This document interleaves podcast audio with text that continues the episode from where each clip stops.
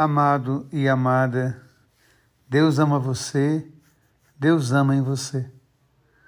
O poeta Tiago de Melo escreveu: Ainda que o gesto me doa, não encolho a mão.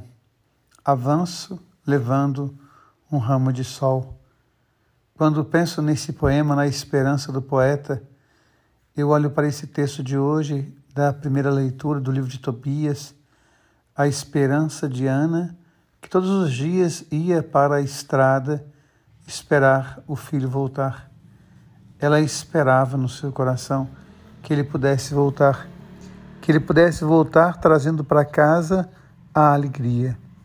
Há tantas pessoas hoje nas suas orações cheias de esperança, cheias de sonhos, cheias de projetos.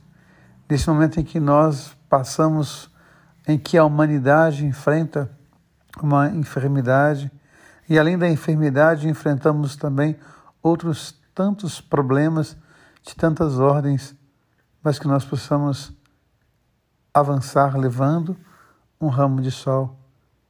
Ainda que doa o nosso coração, que nós não encolhamos nossas mãos, mas que possamos viver, alimentar e esperançar. É bonito quando o Evangelho fala que Davi sonhou com o Messias e alimentou essa esperança. E a esperança de Davi foi a esperança de Israel.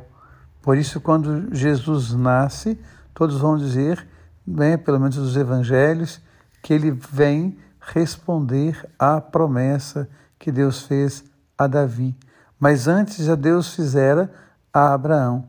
É bonito quando Simeão pega o menino e ergue o menino no templo e vai dizer: Os meus olhos viram a salvação que prometestes ante a face das nações.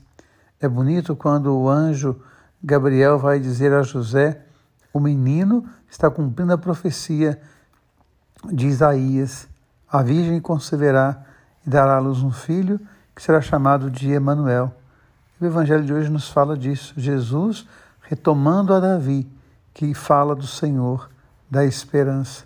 Que nós possamos então alimentar em nós a esperança, avançar levando nas mãos um raio de sol. Deus ama você, Deus ama em você. Amém.